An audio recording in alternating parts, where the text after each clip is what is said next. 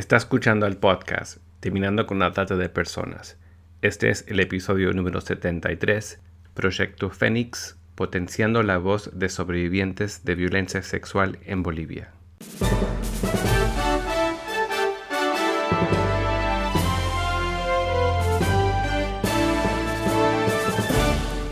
Bienvenido al podcast Terminando con la Trata de Personas.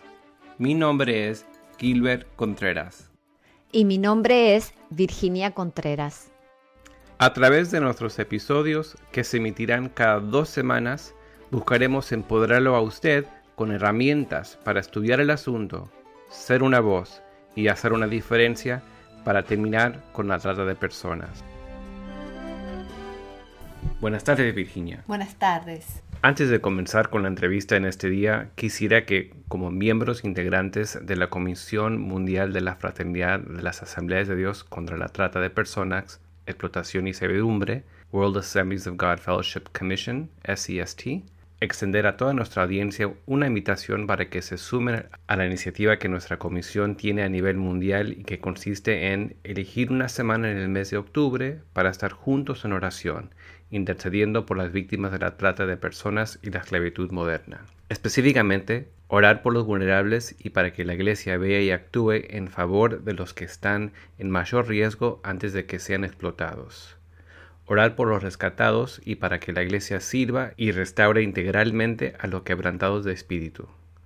Orar para que la Iglesia local se acerque a los más marginados en sus vecindarios esos son los más vulnerables. Es muy importante que las personas y comunidades de fe se unan en oración para el rescate y la restauración de un número incontable de personas que son víctimas de esta esclavitud del siglo XXI. Ahora bien, extendida ya la invitación, a continuación tenemos una entrevista con un invitado desde Bolivia. Sí, hablaremos con el comunicador social Juan Álvarez, responsable del proyecto Fénix, quien trabaja para potenciar precisamente la voz de sobrevivientes de violencia sexual en Bolivia y generando acciones de prevención e incidencia. Adelante con la entrevista. Buenas tardes, Juan. Buenas tardes, Virginia. Un gusto. Lo mismo. Mira, para los que tal vez no están familiarizados con Misión Internacional de Justicia, que tal vez están escuchando por primera vez este podcast, queríamos comenzar la charla del día de hoy preguntándote acerca de la visión y la misión de la misma y también desde hace cuánto que estás trabajando con IGM. Mira, em, bueno, la visión de, de, IJM básicamente hacia el 2030 es eh, rescatar a millones proteger a medio millardo y lograr que la justicia para los, la gente en pobreza sea imparable. ¿no? Básicamente eso es lo que estamos buscando desde IJM. Y, y en esa misma línea, nuestra misión ahora eh, es, es, proteger de la violencia a las personas que viven en, en pobreza. A través de, y, también en, directamente a lo que me toca es eh, rescatar o darle eh, fuerza a la voz de las víctimas. Entonces, hay, hay cosas que eh, dentro de la, de la, visión y la misión que, que, llevamos en IJM, básicamente está en fortalecer eh, esas capacidades con los sobrevivientes y cooperar con las autoridades para que la justicia sea imparable, ¿no? Y que, y que eso ayude a construir un, un futuro más seguro y duradero y estás estacionado en eh, IJM Bolivia, ¿verdad? Y te preguntaba hace cuánto que estás colaborando. Mira, eh, sí, yo estoy trabajando para IJM Bolivia. Yo estoy hace casi un año, un año un poco más, un año y un mes, que ya trabajo en el proyecto Fénix, que es de lo que imagino que vamos a hablar. Y yo eh, trabajo directamente con ellos en, esta, en esta área que es la red global de sobrevivientes. Perfecto, entonces ya de lleno nos metemos en el proyecto Fénix, si nos puedes contar cómo nació, en qué consiste. Bien, eh, básicamente el proyecto Fénix es un, proyecto que promociona eh, Misión Internacional de Justicia, en el cual eh, hemos convocado a sobrevivientes de violencia sexual infantil o adolescente en Bolivia eh, la característica del, grupo es que es gente que ya tiene más de 18 años cumplidos para que pueda eh, llevar adelante ciertas acciones de incidencia. el, proyecto está pensado para que justamente en la misión que, que tenemos desde IJM se pueda potenciar esa voz desde los sobrevivientes, se pueda generar un cambio a partir de darle fuerza a ese grupo tan, tan importante ¿no? dentro de la, eh, dentro de estos delitos, que es, complicado. Entonces, hablar o, tener a la, la, voz de los sobrevivientes nos parecía importante para construir o generar un cambio. El proyecto surge básicamente porque veíamos la necesidad de eh, contar con este grupo, de que ellos puedan eh, tener una voz y con ello, con, con, la experiencia de lo que han vivido y de lo que han superado, podamos eh, incidir o generar un cambio tanto en la sociedad como en las autoridades. Qué interesante el nombre Fénix. Sí, el, proyecto cuando empezó el año pasado, cuando nos hicimos cargo, porque nosotros empezamos a trabajar con Jorge, que es un psicólogo que está apoyando el proyecto también.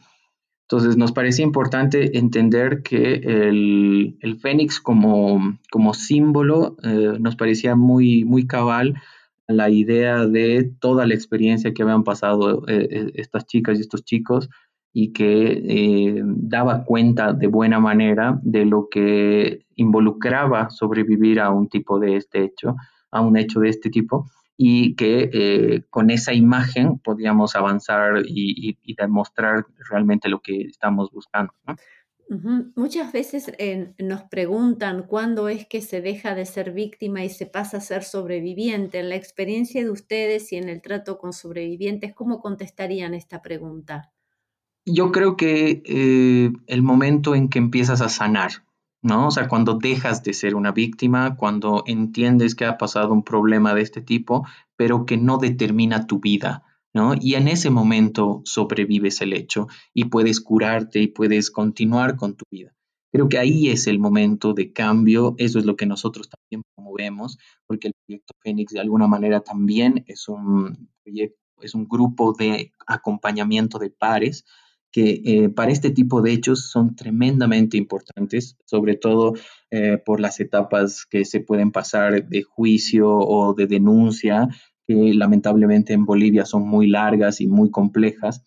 Entonces, eh, creo que ahí es un, tema que siempre es bueno tener claro y lo que nosotros también promovemos es que si bien es un hecho duro y difícil de sobrellevar, eh, no es algo que, se o sea, que, que sea bueno que uno lo miren siempre de esa manera. Creo que ahí hay un tema eh, sobre todo a mí me, parece importante hablarlo, que es eh, dejemos de mirar a las víctimas como víctimas, ¿no? O sea, eh, uno no tiene la culpa de haber pasado por este tipo de hechos y por ende no debería cargar esa imagen por siempre.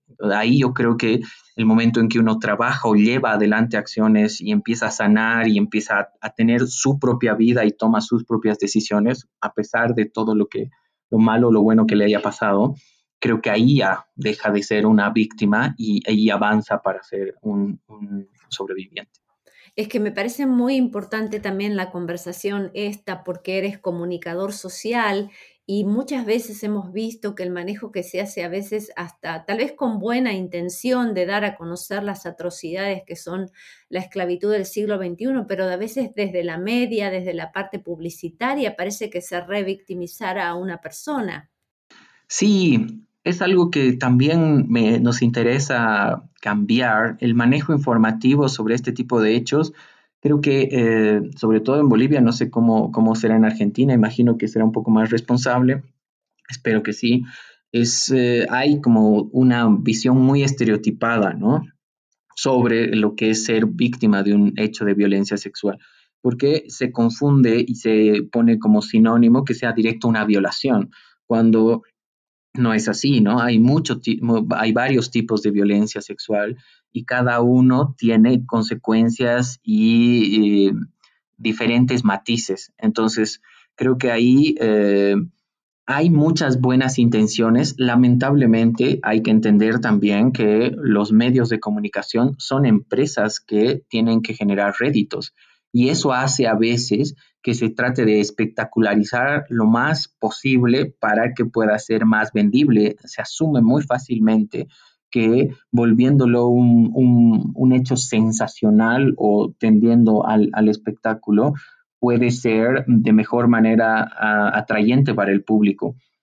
Eh, yo creo que hay que verlo desde las dos orillas, ¿no? Si hay una oferta, también hay, hay una demanda de ese tipo de información o de ese tratamiento informativo. Entonces creo que hay que trabajar en ambas orillas.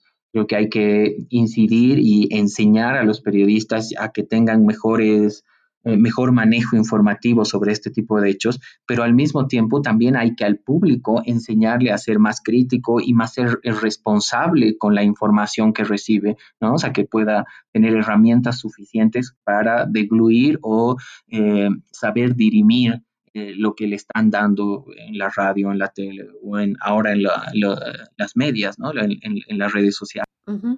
Volviendo al proyecto Fénix, eh, quisiera que también nos cuentes específicamente en la, vida diaria, en la práctica, qué actividades realizan. Básicamente, el proyecto Fénix hemos empezado en agosto del año pasado. Hemos generado, nos hacíamos reuniones semanales en donde en un grupo de pares, en una primera instancia, hemos llevado adelante con Jorge, como les mencionaba antes, un proceso de eh, cohesión, ¿no? O sea, de que se conozcan entre ellos, de que puedan hablar sobre este tipo de, hechos sin, sin, entrar en el prejuicio o, el, juicio, literalmente. Entonces, eh, hemos tenido reuniones semanales en las cuales también hemos avanzado en darles herramientas eh, tanto legales como psicológicas, ¿no? O sea, lo más básico de contención y, de, y llevar adelante eso y se nos cruzó en medio una pandemia, entonces hemos pasado directamente a, reuniones virtuales. Hemos logrado mantener el, interés del grupo y, llevando acciones eh, en donde puedan conocerse entre ellos y llevar adelante cosas eh, en, o sea, y, podamos planificar qué nos interesaría o qué, o qué público prioritario deberíamos tener o a dónde quisiéramos apuntar. Eh, ¿estas reuniones son con los sobrevivientes o es el equipo de trabajo del proyecto? En sí, los sobrevivientes son el equipo de trabajo del proyecto. Yo soy el coordinador y el, vínculo tal vez con, Misión Internacional de Justicia, pero tratamos de que las decisiones eh, y, la toma de decisiones y, y las acciones que se van a llevar adelante sean de la manera más autónoma, ¿no? O sea, se, hacen consultas, se lleva adelante em, preguntas o estas reuniones nos servían justamente para, para, ese tipo de relacionamiento y con ello que se puedan tomar decisiones sobre las acciones a llevar adelante. Y bueno, obviamente tratando de direccionarlas o de conjuncionarlas con, con los objetivos que tiene planteados Misión Internacional de Justicia básicamente eso es lo que llevábamos adelante, ¿no? Y, en este tiempo, ahora, las últimas acciones que estamos llevando adelante, dada la, la, pandemia y las limitaciones para poder reunirnos, hemos mantenido de alguna manera las reuniones virtuales un poco más espaciadas, porque obviamente ha habido un cambio muy grande y eso ha incidido también en, en lo que podríamos hacer. Eh, y estamos llevando adelante ahora un podcast, digamos, que nos parecía una solución medianamente factible para que el grupo pueda llevar adelante algunas acciones y también cumplir los objetivos del, del proyecto, ¿no? o sea, de informar o de prevenir sobre este tipo de, de, delitos. ¿Cuáles serían dentro de lo que sería generar acciones de prevención? ¿Cómo, cómo las realizarían? Básicamente ahorita lo que eh, nos parece un elemento el, grupo ha, visto como prioritario el tema de llegar a los padres, como de manera indirecta también para llegar a los niños o a los adolescentes. Entonces, en, esa primera instancia, a los padres, muchas veces en Bolivia sucede que como no teniendo una educación sexual integral en, la escuela, estos temas se vuelven como tabús y una de las cosas que nos hemos planteado con el proyecto es hablar sobre temas relacionados a la violencia sexual que pueden ser importantes para tener información lo más fidedigna posible y eso que les llegue prioritariamente a los padres para que también puedan prevenir este tipo de hechos o puedan identificar tal vez si su hijo o hija está sufriendo algún tipo de manipulación o, o algún hecho que pueda generar un hecho de violencia sexual todas esas cosas son como que nos parece que pueden ayudar a prevenir este tipo de delitos, ¿no? O sea, mientras mejor información y mientras más rápido un, un niño, una niña o un adolescente identificar que está viviendo un proceso de violencia o está tendiendo a eso en su escuela o en su núcleo familiar, eh, creo que puede prevenir este tipo de delitos y eso es lo, en esa vía estamos trabajando sobre todo hoy en día que, bueno, en el caso de muchos países, la mayoría de los niños, de los jóvenes están haciendo escuela eh, online, ¿no? Por Internet, así que qué importante hablar de los peligros del Internet, del grooming, ¿verdad? Sí, sí. Eh, en esta primera instancia, como, como primer capítulo, es como hemos, hemos decidido, o sea, se ha decidido hacer lo más básico, ¿no? O sea, los mitos, la importancia de las denuncias, o sea, el, el, proceso de acompañamiento más básico que se puede llevar, ¿no? Esperemos que en una segunda instancia estamos viendo también eh, qué temas relacionados son importantes de trabajar y lo que acabas de decir es súper importante. Ahora que están casi eh, todo el tiempo por sus clases o por su relacionamiento social en las redes o en Internet, hablar sobre estos temas o la violencia que se puede ejercer desde, la red, desde el Internet. También eh, lo hemos considerado y es algo ahí que, está, que estamos pendientes y confío en que en una segunda temporada de este podcast podremos abordar de, de una manera más, más eh, completa. ¿no? ¿Cuáles serían algunos tal vez resultados positivos que ya actualmente están eh, viendo como fruto del proyecto? Mira, lo que hemos visto ahorita como fruto del proyecto, creo que hay resultados en este momento internos, porque el podcast es una primera etapa en donde ya los chicos con estas herramientas legales, psicológicas y un poco comunicacionales, que las vamos a potenciar, confío, el próximo año, es que hemos logrado de alguna manera que las participantes, en su mayoría mujeres, puedan empezar a hablar de sus, eh, de sus problemas, o sea, que ya no les cueste eh, ver, eh, abordar este tipo de, recuerdos, ¿no? sin entrar a la revictimización, que eso es bien importante.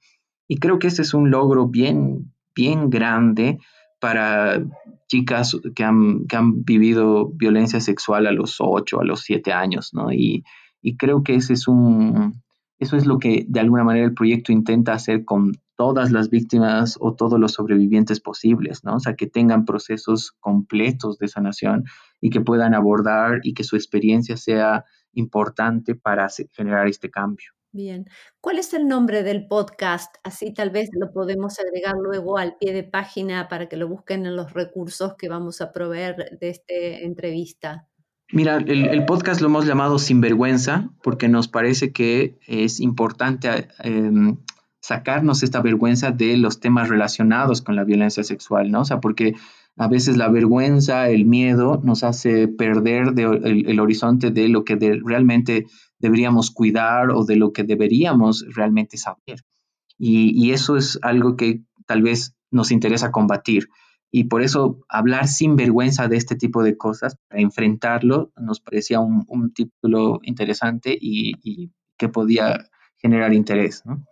Creo que también en la cultura latinoamericana es un tema bastante tabú todo lo que está referido al, contenido sexual, ¿verdad? Y creo que lo que estás diciendo, la, el involucrarse también en la educación y el formar también a padres y a madres para poder hablar de una sexualidad sana a los hijos es una gran herramienta para la prevención de delitos contra la integridad sexual, ¿verdad?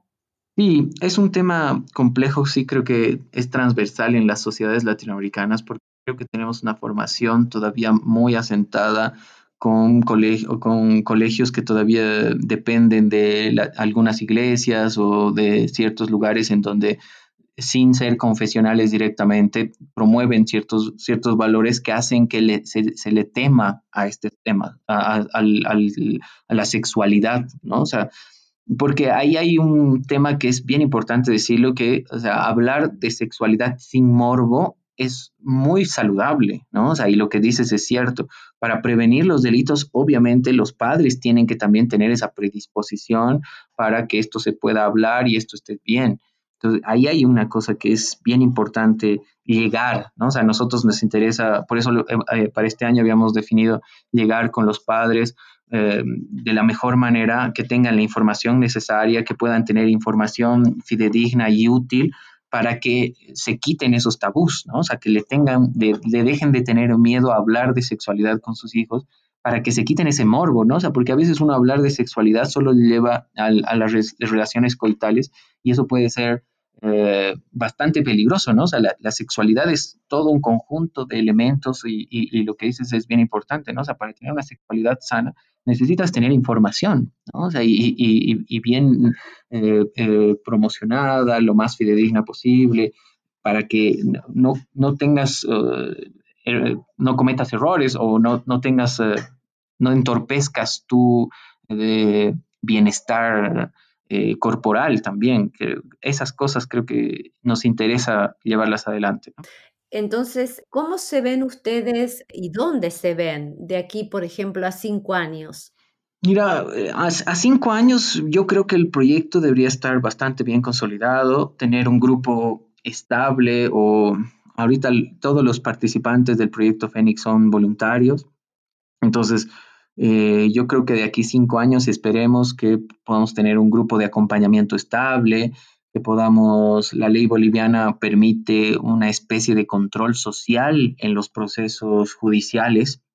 Entonces, eh, tener como una personería jurídica que permita que ese acompañamiento en los juicios sea constante y, y, eh, con una amplitud lo más grande posible, ¿no? O sea, en todos los casos posibles en Bolivia, que pueda eh, tener un radio de acción nacional y que siga vinculado a una red eh, global de, sobrevivientes, que pueda generar acciones de incidencia directamente y que puedan movilizar a la gente, ¿no? O sea, que realmente veamos que pueda haber un cambio, que no se revictimice, que la sociedad sea consciente de que el daño que se genera a uno eh, repercute en toda la sociedad y eso es bien importante tomarlo en tomar conciencia de ello.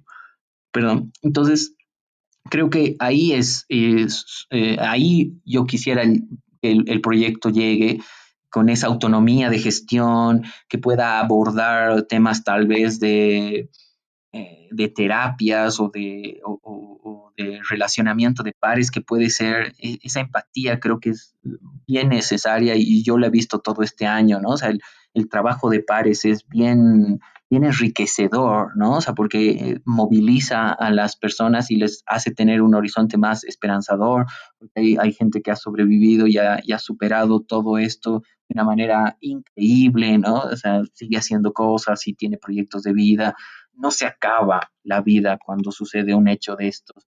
Entonces, creo que ahí, ahí me parece que, el proyecto podría tomar un cuerpo muy potente y, eso es de alguna manera lo que estamos trabajando desde ahora. Creo que todos los que hemos estado en conferencias y hemos escuchado de alguna manera las historias de sobrevivientes y vemos lo que es la resiliencia que tienen, realmente son dadores de esperanza a muchos que están tal vez sufriendo en otras áreas de sus vidas otro tipo de esclavitud, ¿verdad? Sí, sí. Eh, quería también preguntarte si IJM tiene un proyecto así con sobrevivientes en algún otro lugar de Latinoamérica. Sí, el, proyecto, la idea básicamente desde IJM es eh, generar una red global de sobrevivientes. Y, eso, y a eso estamos apuntando. En Latinoamérica también hay otra experiencia que está moviéndose, que se da en Guatemala. Entonces, en Guatemala se está trabajando también desde el año pasado, inclusive creo que antes, eh, para, para justamente en la misma dinámica potenciar la voz de los, de los sobrevivientes. Y también hay, hay, hay otras oficinas en, en IJM Global, o sea, en, India, en Filipinas, eh, hay también eh, trabajo con, con, sobrevivientes. Bueno, en, el cierre de este podcast eh, queríamos que nos cuentes de Fénix, pero también, Juan, cualquier otra palabra que quieras decir a nuestra audiencia, cómo se pueden conectar con ustedes y, y también que nos comentes cuál es la situación que están pasando por la pandemia. Bueno, mira, empecemos por atrás. El tema es por la pandemia, lamentablemente, el hecho que muchos niños, muchos adolescentes estén encerrados en su núcleo familiar, lamentablemente ha hecho que se sigan sucediendo este tipo de hechos. Eh, no ha parado y eso es un, es un hecho lamentable, lo que también nos hace pensar de cómo llegar a la familia o cómo prevenir en esos núcleos tan, tan íntimos. El, proyecto Fénix está, tenemos eh, Instagram, Twitter y Facebook para cualquiera que quiera contactarnos o que quiera relacionarnos con nosotros. Eh, en, Twitter estamos como Proyecto Fénix, eh, en, las tres redes sociales si ponen Proyecto Fénix Bolivia o, nos buscan de esa manera y van a encontrar también nuestras publicaciones y la, información que estamos empezando a, hacer circular. Eh, también eh, tenemos un correo electrónico que es proyectofenixbolivia.gmail.com para cualquier contacto o para cualquier eh, vínculo que se quiera establecer con, nosotros. Y, básicamente eso, ¿no? Creo que hemos, hemos hablado de la, las cosas que estamos haciendo y lo que queremos llevar.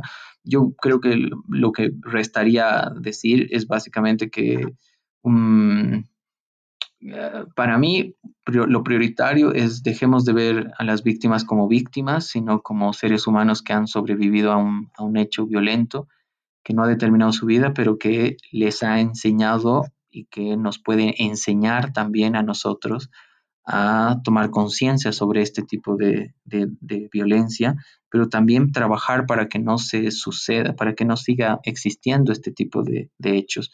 Y en eso somos responsables todos. O sea, porque puede ser eh, mi hermana, mi hija, mi, mi, cuñada, cualquier persona puede ser víctima de un hecho de violencia sexual y prevenirlo es una tarea que nos corresponde a todos como sociedad nosotros tenemos una, un dicho en nuestro podcast que decimos, nadie puede hacerlo todo, pero todos podemos hacer algo. Así que qué importante lo que acabas de decir para que toda la sociedad se involucre, sea de una u otra manera, viendo más allá de lo superficial, porque también hemos hablado que tal vez tenemos víctimas, gente que está siendo victimizada en nuestros barrios y pensamos que no sucede eso, solamente sucede en la India o en Filipinas. Entonces también tener cada uno de nosotros eh, herramientas para poder distinguir si hay gente que está siendo de una u otra manera explotada en nuestras comunidades es, es importante.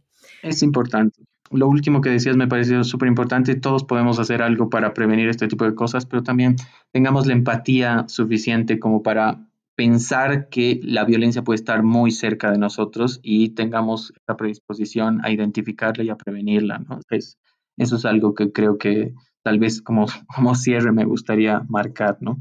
Bueno, Juan, muchísimas gracias. Gracias a vos, ha sido lindo conversar sobre esto y bueno, para cualquier cosa estoy, estoy a su disposición y ya eh, las redes y, y los correos han sido brindados para cualquier cosa, estamos, estamos a la orden. Si no ha recibido nuestra guía inicial para terminar con la trata de personas, puede suscribirse visitando nuestra página web www.terminandoconlatrata.org www.terminandoconlatrata.org Hasta el próximo episodio.